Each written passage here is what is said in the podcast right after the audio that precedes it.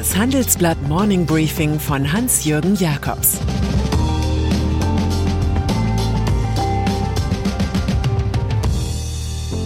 Guten Morgen allerseits. Heute ist Freitag, der 4. Februar. Und das sind unsere Themen.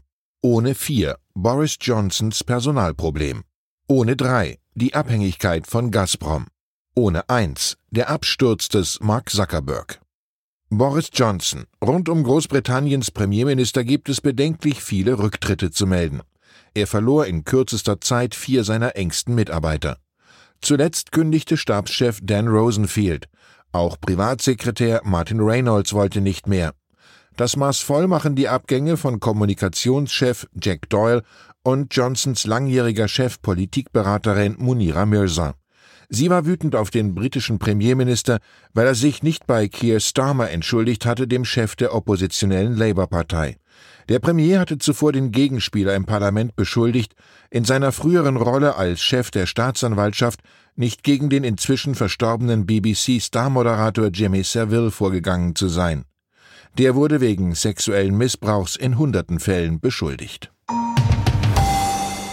Kampf ums Gas. Jetzt, wo die Atom- und Kohlemeiler verschwinden, zeigt sich, Deutschland hat zwar vorbildlich die erneuerbaren Energien ausgebaut, aber das reicht nicht aus, die Abhängigkeit vom russischen Erdgas zu mildern. Wladimir Putins Staatskonzern Gazprom bedient die Regler. Unser Energieexperte Hans-Wilhelm Schiffer hat nachgerechnet.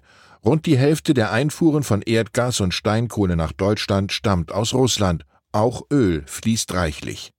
Das Negative daran, Monopolist Gazprom liefert derzeit nicht einmal die Hälfte der vereinbarten Menge Erdgas.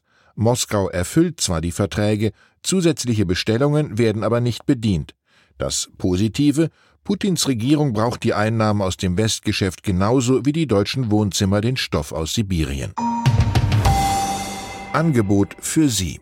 Wenn Sie sich im Detail für Europas Energiepolitik interessieren oder einen Blick auf die Pipeline-Projekte werfen möchten, dann schauen Sie doch auf handelsblatt.com vorbei.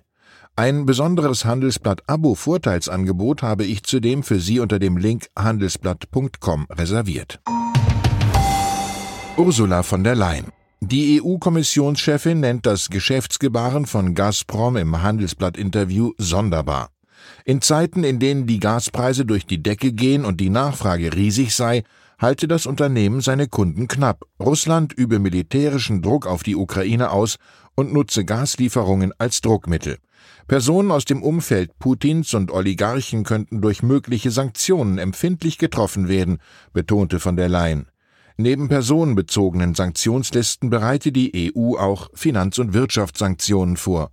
Als Ersatz gäbe es durchaus andere Gaslieferanten wie zum Beispiel Norwegen, Katar, Aserbaidschan und Ägypten und natürlich die USA. Facebook-Konzern. Die extrem hohe Börsenbewertung der Tech-Aktien hatte Anleger schon in den letzten Wochen nervös gemacht. Nun wurden einige sogar panisch. Denn beim Facebook-Konzern Meta Platforms sind mehr als 230 Milliarden Dollar Börsenwert verdampft. Das sind knapp 25 Prozent des ursprünglichen Volumens. Noch nie hat eine US-Aktie an einem Tag so viel eingebüßt. Im vergangenen Quartal war bei Facebook eine Million aktiver Mitglieder weitergewandert, vermutlich zu TikTok. In früheren Zeiten hätte das Social Network Imperium den Störer einfach gekauft. Jetzt muss Mieter das eigens entwickelte Gegenprodukt Reels für viel Geld pushen. Im Sog des Facebook-Absturzes hatte auch die Aktie von Snapchat über 23 Prozent verloren. Der Facebook Blues scheint ein Sonderthema der Big Tech-Szenerie zu sein.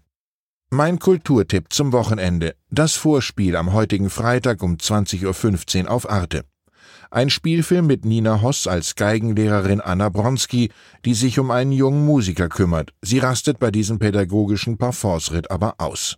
Ein Drama um eine Frau, die zwischen höchsten Ansprüchen und niedrigsten Versagensängsten gefangen ist. Rückhalt findet sie in ihrer deutsch-französischen Familie. Ein authentisches Stück aus einem nicht unkomplizierten Musikermilieu. Und dann ist da noch Max Otte. Der CDU-Abtrünnige taucht im Verhältnis zur AfD gleich in zwei Funktionen auf. Zum einen als Marionettenkandidat für die anstehende Bundespräsidentenwahl. zum anderen in der Rolle eines generösen Spenders. Er soll unter seinem bürgerlichen Namen Matthias Otte mindestens 30.000 Euro an die ultrarechte Partei gespendet haben.